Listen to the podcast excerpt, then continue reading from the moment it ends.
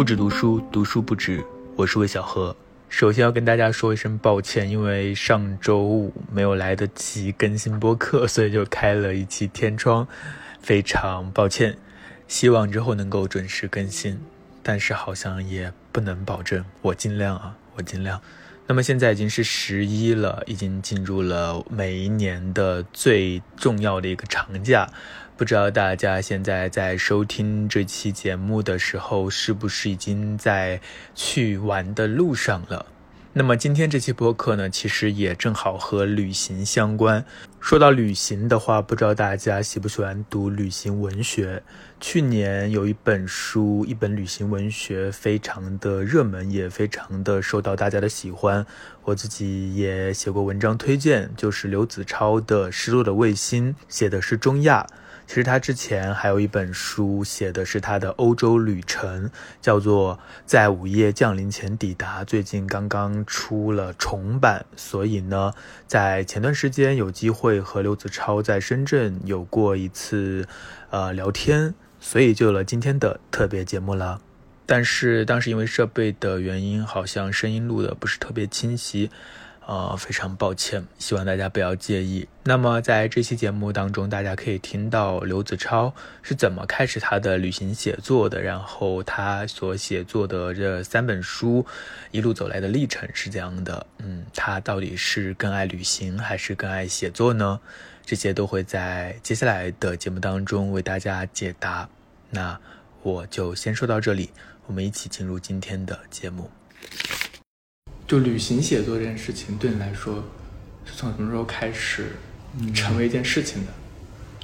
应该是二零一一年，我我我们那个我当时在南方报业嘛，当记者，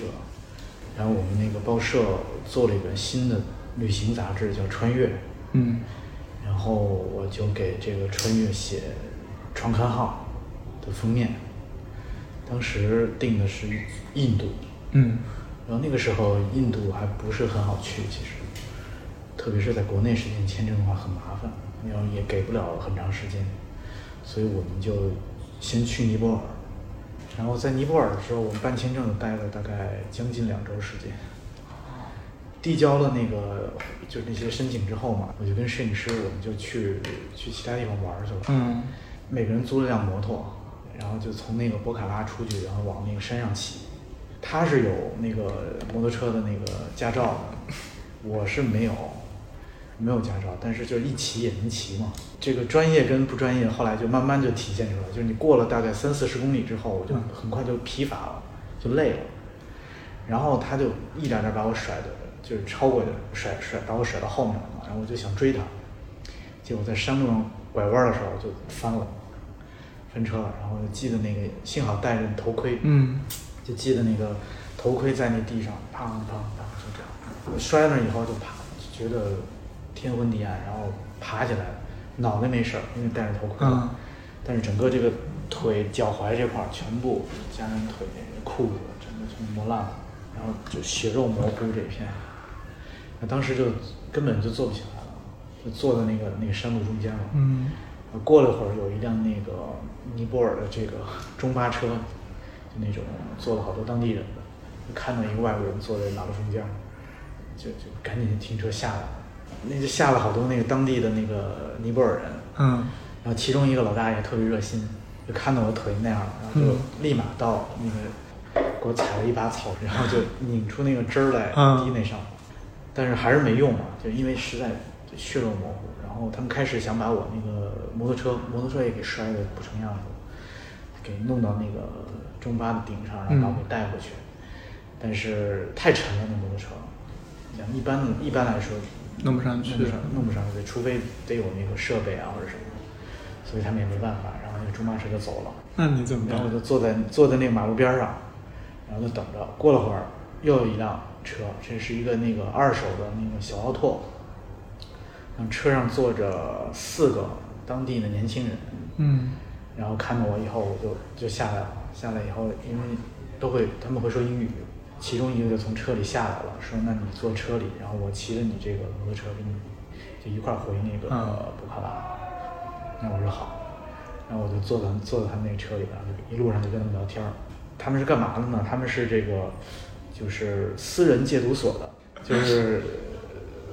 就是这个尼泊尔很多吸这个海洛吸毒品、嗯吸毒的，然后他们严格来说是那种就是呃无证经营吧，就是他们知道谁打打听到或者是看到谁吸毒，他们就把他给相当于绑票吧，啊，绑票然后送到山里，说是一个戒毒所，可能就是一个什么一个什么小房子、小屋子之类的，然后把人锁里头，就叫强制戒毒。然后他们的把这人绑绑票送到山里以后，再给那人的家里打电话，就是要要钱，这叫戒毒吗？戒毒戒毒费，就干这个的。然后说我们回去的路上就要去一个小镇，嗯镇上。那家就要跟那个人的他妈说，他的儿子在我们手上在戒毒，我管他要钱，说你跟不跟我们一块儿去？然后我想这个机会还挺难得啊。嗯然后虽然我那腿已经都烂着呢，然后然后就是就跟他们一路走，到了那个镇上以后，他们先带我去了一个小诊所，那个医生就有什么酒精棉啊，嗯。消毒了一下，然后抹了点那种印度的神药，然后缠了一个绷带，然后以为就是差不多了，然后就跟他们去了，咚咚咚敲门，然后就有一个穿着纱丽的那个尼泊尔女妇女出来，然后他们就说当地话，嗯意思就是刚才我说的金牛在我手上交交交钱什么的，但那家没钱，所以他们就说了半天，最后也没办法，也没那也没收到钱，就就带着我走了。然后我就想，因为人家帮帮了我嘛，嗯。骑着骑着我那个破摩托，又把我弄到车上带我去看看看病，我怎么也得表示一下嘛，是吧？然后我就想这事儿如果在国内，嗯我大概应该给多少钱？然后当时觉得可能给五百块钱人民币差不多了。嗯然后我就是跟他们说，我想表达一下我的感谢，我要给你给你们一点钱。我也没问他们要要多少钱，因为不好不好问嘛这种事儿，因为人家本来是帮忙。嗯我就拿了相当于五百块钱的美元就塞给他们了，然后他们就很高兴的就收下了。收下之后，然后我们就接着聊，我问说你们这种带人强制戒毒，一一个月能挣能挣到多少钱吗？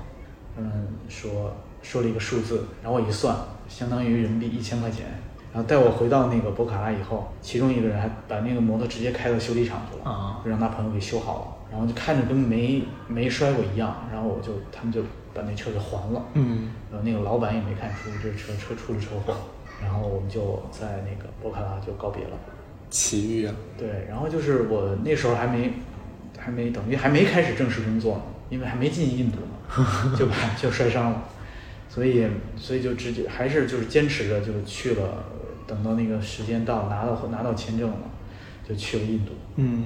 在印度开始就是我以为这个脚这么着包上就好了嘛，嗯。但是因为印度那个环境比较的卫生状况很很差嘛，嗯然后又加上那个那那那个是三三月份去的，是属于旱季，非常热。然后我走了大概十几天，到了这个印度中部那个那个那个圣城瓦伦纳西的时候，觉得这脚不对劲儿感觉，然后我就把那个绷带摘了看是怎么回事儿，然后发现已经结痂了。但是结痂呢，因为那个摔得很深，嗯就是那个是一个大坑，这个脚踝上是一个大坑，所以它只是表面结了痂，然后那个痂因为每天走啊什么的，马上就要掉了，然后我把那个痂揭开一看，里头是个洞，然后那个洞里面那个肉已经烂了，呃，然后还就发出了那种腐肉的那种气味，真的，对，然后我想我操，这回完了，刚进印度一一周左右嘛，还没有什么采访啊，还有要去的地儿还没去，不可能直接就这么回去，因为那个包社已经把钱给你花了嘛，你这样回去的话，那那个封面做不出来，那个创刊号出不来，那我然后我就去这个诊所，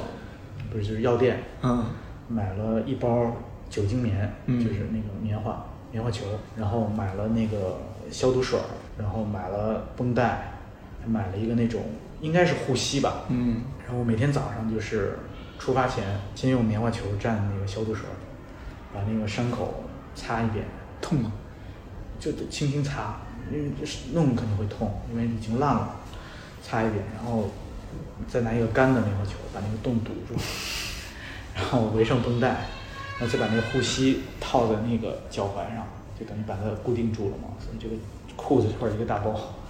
然后就就去每天出去，然后到了晚上再把那个拆下来，再用那个消毒水，就每天这样早晚各一次吧，就维持着那个状况。然后在印度这么着走了将近四十天吧，回北京以后才去医院看的，没什么问题吧那个医生说你这个胆子挺大的，说说你再晚来，你这个脚就要废了，就要给你截肢了。天哪！然后就在那医院，真的就是在治疗了好长时间吧。那你的创刊号写的是印度吗？就写的印度，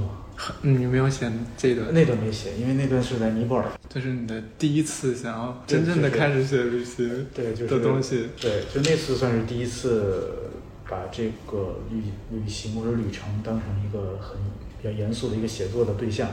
那你后来会写你这一段经历吗？尼泊尔的？这段从来没写过，为什么？对很精彩，但是就没写，我也不知道为什么，因为这可能它只是一段经历吧。嗯我你还是会更有主题性的去对做你的写作的计划对，对就可能他写可能也是一篇专栏那种。啊，就不会是在一个大的。所以旅行写作的话，它一定是一个长途的旅行，才能够成为一种体，才有一种体量。我觉得是因为如果一个地方待，比如一个城市啊，一嗯个城市也可以写，可能写不了那么的篇幅那么长。所以那是最早的关于旅行的写作吗？对，就收在第二本《沿着季风的方向》嗯第一篇《穿越印度的火车之旅》。那你在这之前其实没有写旅行文字，那你那呃之前热爱旅行吗？去去出旅行过，出呃国内国，因为当记者之前，国嗯内基本都走的差不多了。但那出差啊，对，就是出差那个。那不一样。呃，然后国外的话去了东南亚的一些地方嗯，但没写东西。所以这个走上旅行写作的这个契机，就是是工作使你去进入这条道路。对，因为之前说实话，跟现在的状况，跟大多数读者的状况，嗯都没听说过旅行文学这个词，或者没怎么接触过。我可能听说过 travel writing，知道这些，但是也没有什么特别深的涉猎。因为那次写印度，所以看了奈博尔，嗯看了索鲁，嗯我用那个火车作为结构那个那那篇文章的那个线索，也嗯是受那个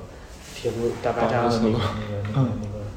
他的那个影影响吧，对，所以就那个时候开始接触到比较经典的这些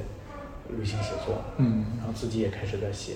所以在之前，其实就是你想写作，但其实并没有一定要写这个游记或旅行文学。我之前其实写小说、写诗、写小说，在那个北岛的今天上发过，那什么时候？一一零年，零哎零八年还是零九零八年更早，对。但是之后我会发现，就是就我们差不多年纪吧，嗯我们这代人就是经验匮乏对，我觉得跟那个以前的上一辈作家相比吧，其实这个经历上的这种局限性还是蛮大的。对，可能像我们这代人有的是，比如说乡村出身啊，或者是小镇出身啊，嗯或者是对我觉得那种经验可能至少能保证你有两本书，但之后写什么其实都是我们要再怎么把自己的经验转化成文学，嗯是是是是是挺难的事儿。而且那代作家，我觉得好像家国情怀比较重，嗯就他们会觉得写一百年中国的变迁，对通过一个家族或者一个人，这个是一个很好的选择。但我们这代人可能不会这么写，你就只能从更小的那种自身的经验出发。嗯那其实大家都呃相对有限嘛。那我像我是北京长大的，我觉得可能就更有限吧，因为相比来说，我觉得乡村经验或者是小镇经验，或者是比如说东北嗯九十年代下岗潮那种经验，都是本身就挺有故事的。它有一个时代的浪潮在里面，对处在变化之中。对对对北京可能一北京直挺可能更稳定的。稳定的一种，所以嗯我就更觉得不知道从什么来来汲取这种写作经验。后来就想到，就通过那次写作吧，就觉得哎，是不是把目光移向这种外部世界？嗯呃，就怎么说？抑郁嗯是不是更有价值？因为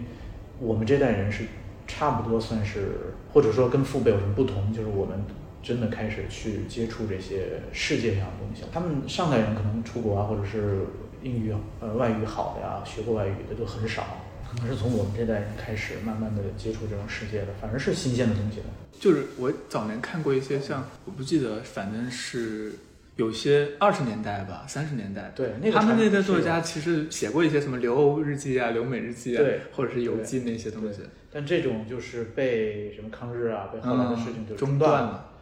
对，之后等于到我们这这代人又重新开始，嗯所以我就觉得啊，通过那件事儿，觉得可能这个是一个好的写作的方向写作的方向。然后加上就是我会觉得就是，比如你在国外写旅行文学，相当于把你的素材吧，相当于是做第一遍的一个加工，嗯就像酿葡萄酒一样，你直接那个葡萄榨出汁儿，然后发酵就出来的葡萄酒。那我觉得虚构的，如果将来我想写虚构的话，我觉得这些素材可能还可以进行二次的嗯，这种陈酿。我对旅行文学还挺感兴趣，倒不是说想要去对那个目的地感兴趣，我觉得旅行文学最重要的是这个人，我对这个人他自己的体验感兴趣，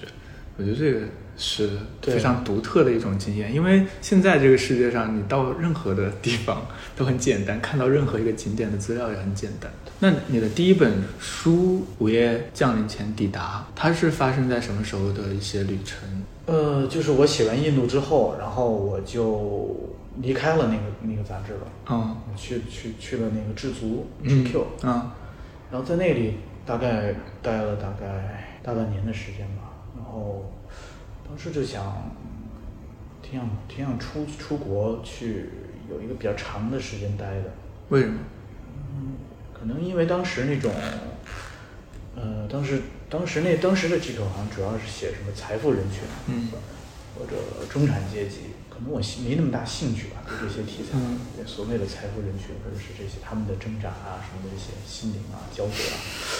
啊，啊，感觉不是特能理解当时那个状态，自己，所以就有点想离开吧。然后正好那个时候有一个一个项目可以去这个欧洲待大概德国待几个月的时间，然后我就申请了，申请了以后哎就选就选上了。就去了。然后就去了去了德国。然后在德国的时候，因为那个项目就是头一个月可能会有一些这种参访啊，嗯然后之后基本上就是让你去自己去，想去整个欧洲都可以去。然后我就那次机会就离开德国，我就往往东走了。嗯。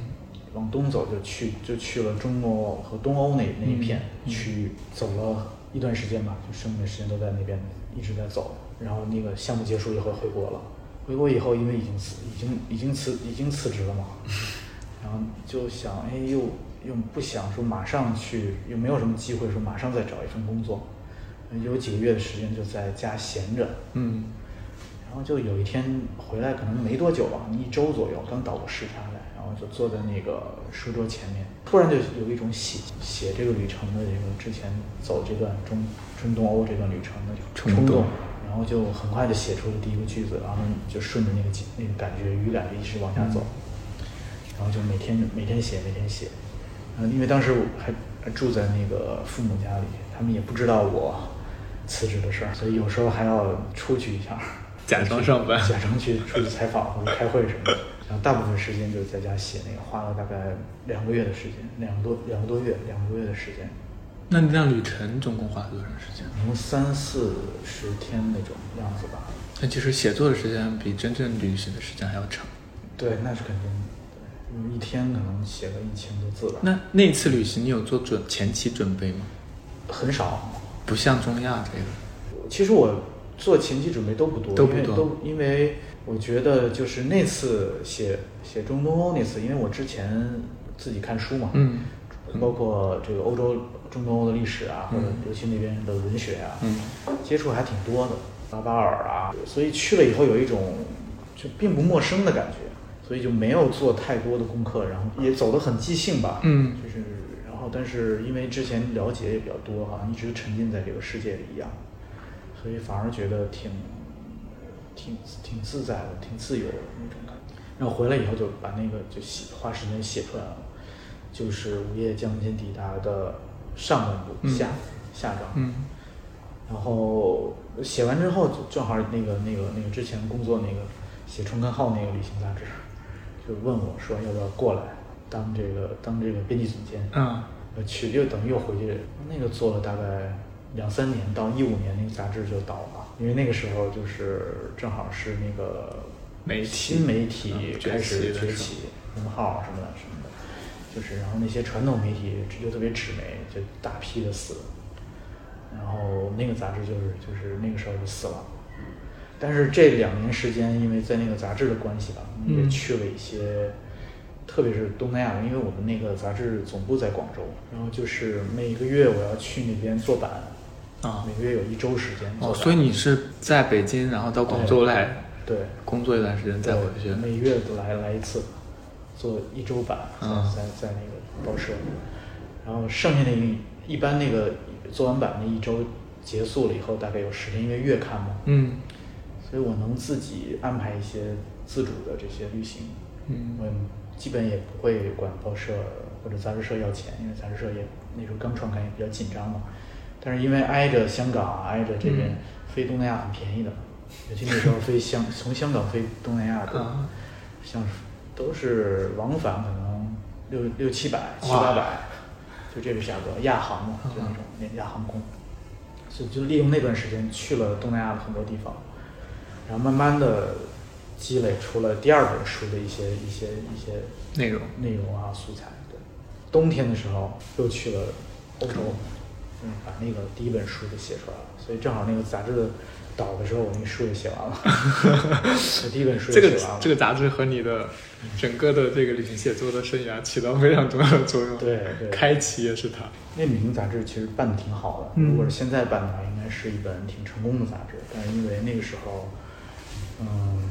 时代吧，嗯大势所所趋吧，确实就是一本新杂志想生存太难了。它倒了没多久，我第一本书就出了，出了以后，正好又有一个机会去牛津大学，嗯做这个访问学者。一六年开始去牛津了，牛津待到夏天回来，就一直是这种自由职业。那那你的那个自由职业的生涯生活是怎样的？呃，那时候第一本书书出了，但是其实卖的也还可以吧，五、五年卖了三万多本儿，就还还算可以，嗯，但是肯定不足以 养活自己。五年你想三万多，也就十几万块钱对拿到手，肯定不足以养活自己。然后那个时候一六年回来以后，就主要开始写第二本书，因为之前有一些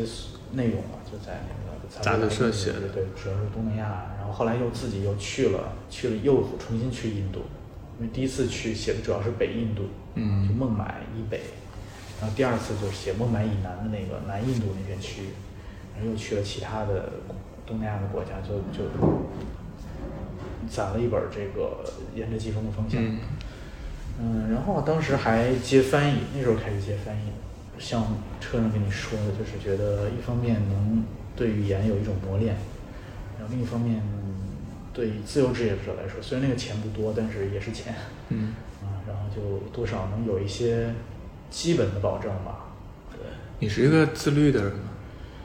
那段时间还挺自律的，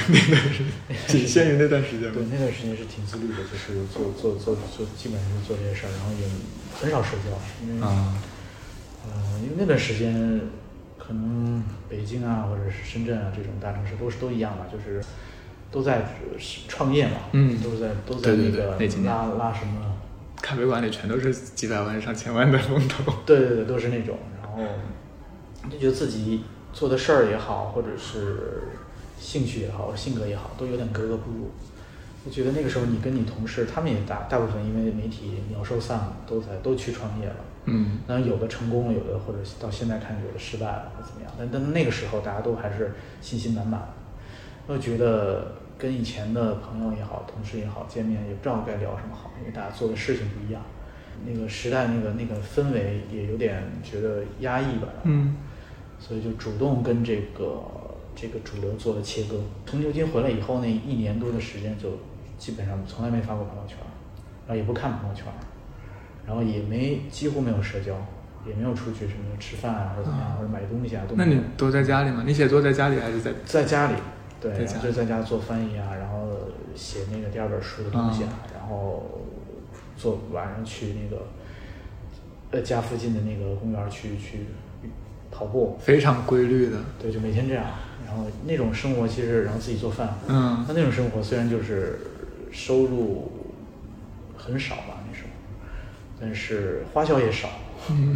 基本上你像你不社交不买东西的话，就挺花销挺少的，要自己做饭就挺少的。对，其实好像从那个时那段时间一直在过类似这种生活吧。那然后第二本书大概过了一年就写完了，嗯第二本书就用一年时间写完了，然后就去给了出版社。开始以为会出的很顺利嘛，啊，因为第一本书已经因为这本出来，还书卖的可以啊。就是反响还行，嗯然后又得了那个单向街的那个奖，然后卖的也还可以。嗯嗯，第二本书交了出版社以后，正好赶上那那段时间那个中印摩擦开始开始出现摩擦，然后那书是从印度到东南亚的旅程。嗯其实根本没涉及到这些敏感的东西，任何敏感的东西没涉及到。但是那个，因为我们知道，你知道出版社、出版行业这种，敏感。就每个出版社他自己的把控的尺度嗯是不一样的。对，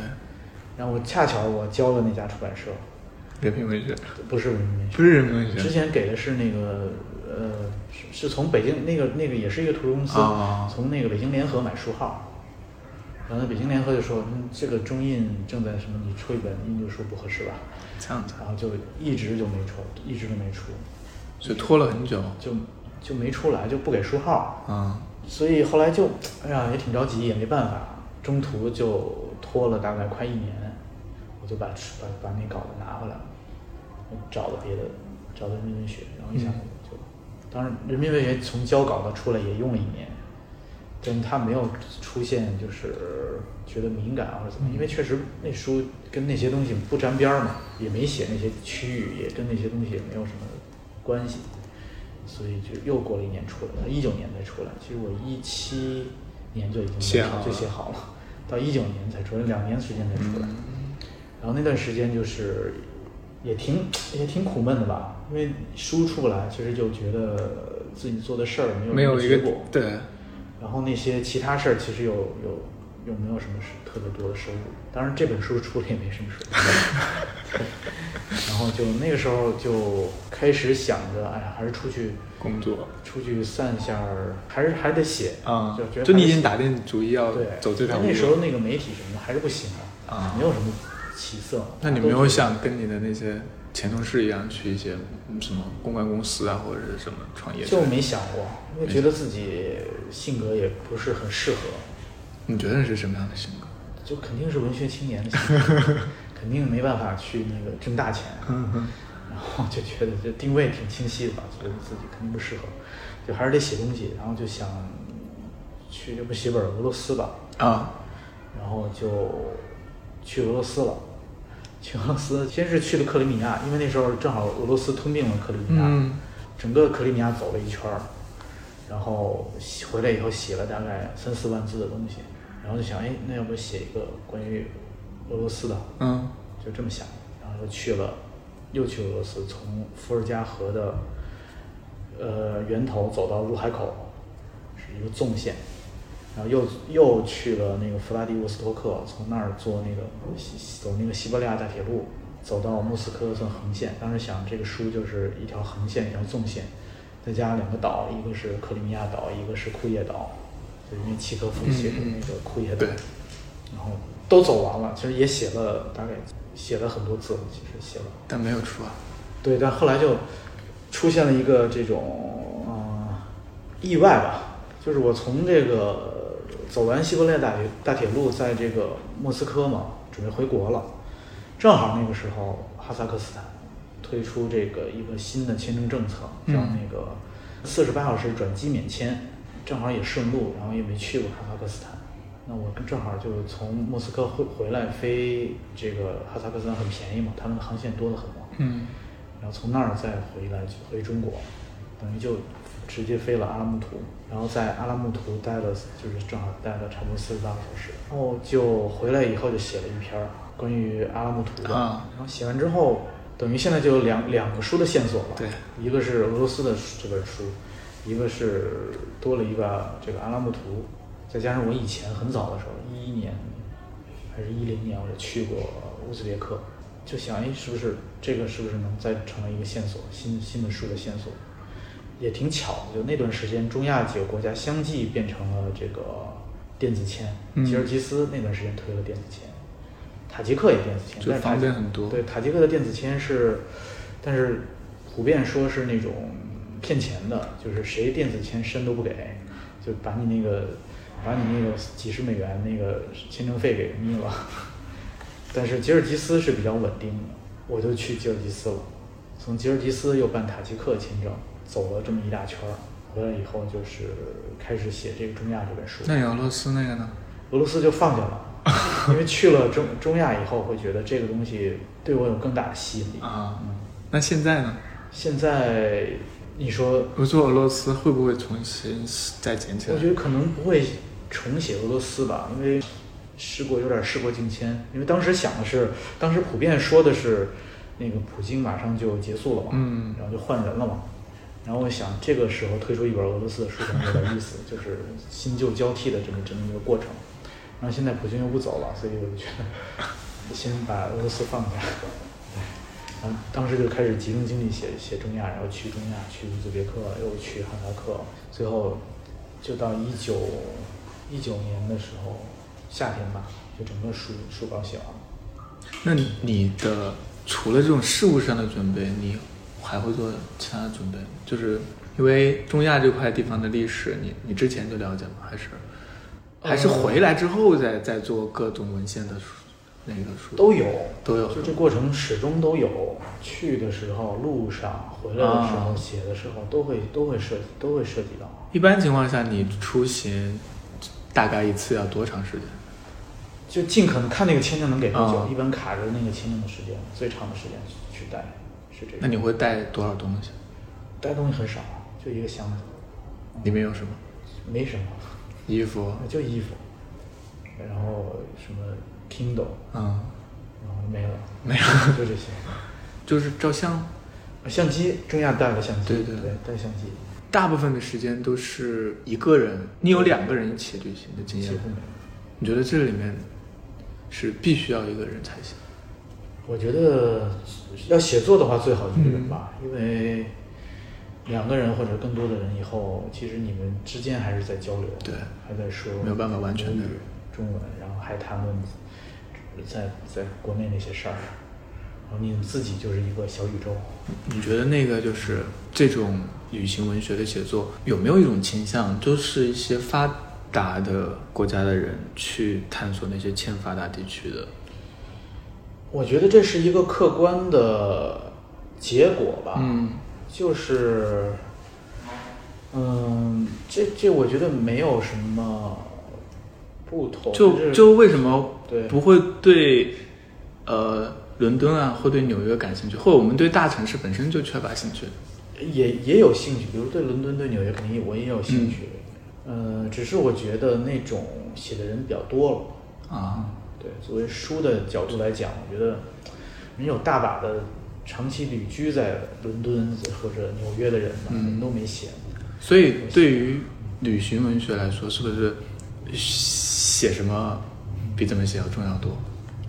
呃，我觉得怎么写更重要。啊，写什么只是一个你的选择。其实如果你就想写纽约，嗯就花花花精力去写，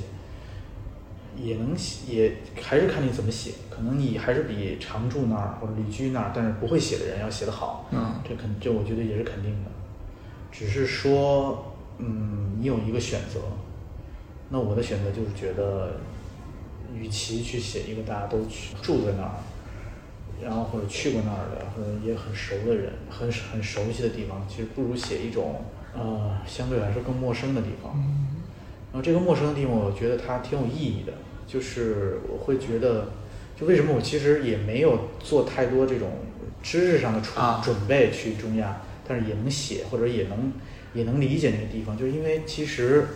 它原来是苏联的一部分，我对苏联很了解，然后加上我之前走了整个俄罗斯，我对整个这个苏联的历史啊、俄罗斯的历史很熟悉，然后对他们的那种状态啊、什么解体啊那些东西都挺清楚的。然后其实就是把中亚放在这个语境下去观察了，嗯。就是后苏联时代三十年的变这种变迁啊，人的变人的变化，人的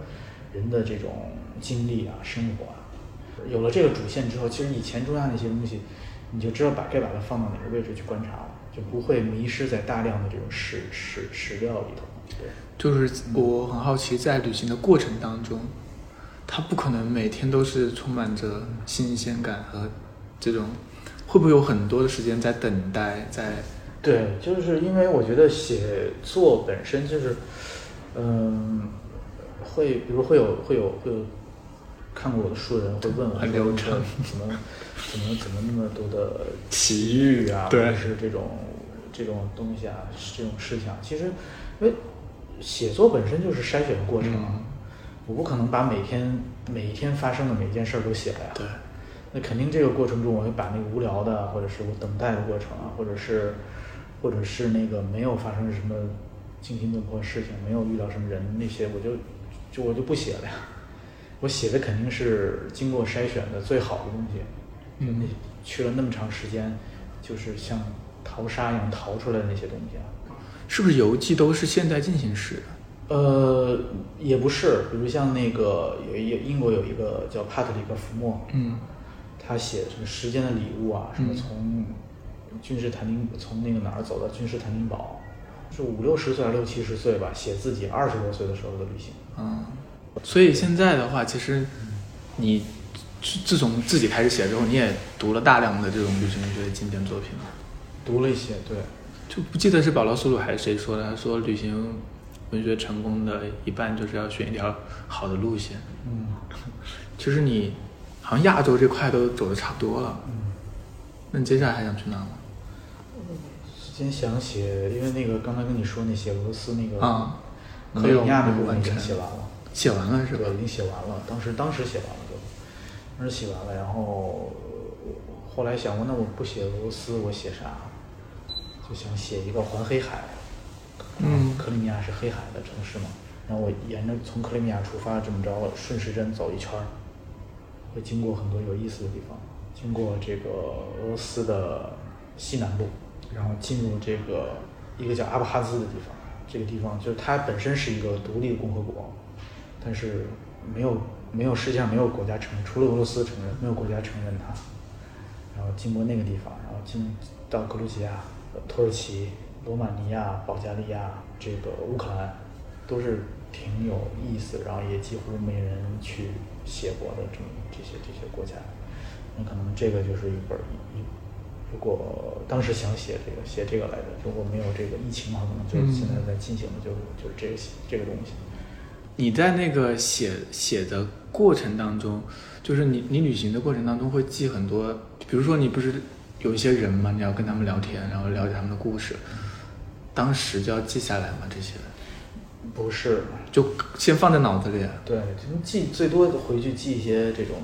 词吧，关键词啊哦、要点之类的。因为我觉得我不想在旅行中就形成文字，因为我那文字是经过很多很多遍的去一点点写，然后一点点打磨的，就不是，我觉得我不是那种在旅行中回去以后啪啪啪就把当天的写下来，然后就然后那个东西就能就能用，嗯跟我最后完成那个标准差的比较多，所以基本上就记关键词，然后就是回去写的，就是在写作的时候，你去那些东西能帮助你回忆起想起当时的一些场景或者重要的点嗯，就够了，然后还是那个时候再一点点的写，对。好像在国内，就是专门的旅行作家好像很少，对不对？也挺也挺多的，也挺多的嘛。因为我之前做旅行杂志嘛，所以我们撰稿那个好多都、哦都会都是。